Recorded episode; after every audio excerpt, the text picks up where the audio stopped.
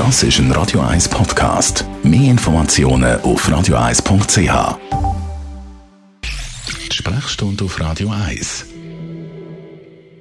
Es geht um Haut an den Händen, haben viele von uns natürlich auch schon beobachtet. Oder selber vorne an den Nägeln gibt es ja immer wieder so kleine abstehende Hütli.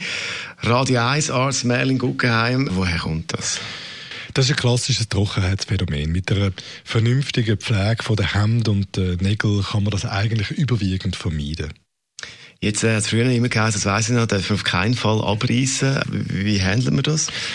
alle Sachen vom Abknabbern über ein simples Wegschneiden äh, mit äh, Nagelscherli ist eigentlich nicht ideal, weil sobald man eine Verletzung macht, also nicht nur die Hautfätzchen wegschneidet, die trocknen, sondern tatsächlich dann eine kleine Verletzung in der Haut macht, gibt es ein relativ hohes Risiko, dass man sich an dieser exponierten Stelle, wo man halt rasch mal irgendwo reinlangt, dass Bakterien hat, sich eine Entzündung von, von, der Nagelhaut zuzieht. Das ist der berühmte Umlauf. Wenn es schlimm kommt, muss man den operieren. Es gibt Nagelhautzangen, das ist ein, spe also spezielles Instrument, das das schonender macht. Jetzt haben wir das immer wieder hat, du hast gesagt, das ist Trockenheit. Äh, was muss man dagegen machen? Ja, also für die, die das fleissige Eingräben von der Hand nicht nützt, gibt es spezialisierte Produkte. Das sind äh, Nagelhautstifte. Da gibt es ganz viele verschiedene Angebote von verschiedenen Herstellern, die aber gut funktionieren.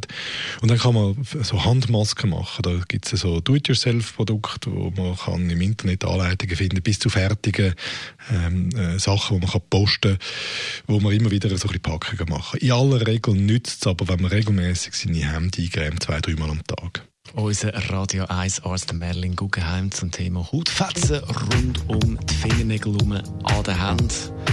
Das Ganze. Das ist ein Radio 1 Podcast. Mehr Informationen auf radio1.ch.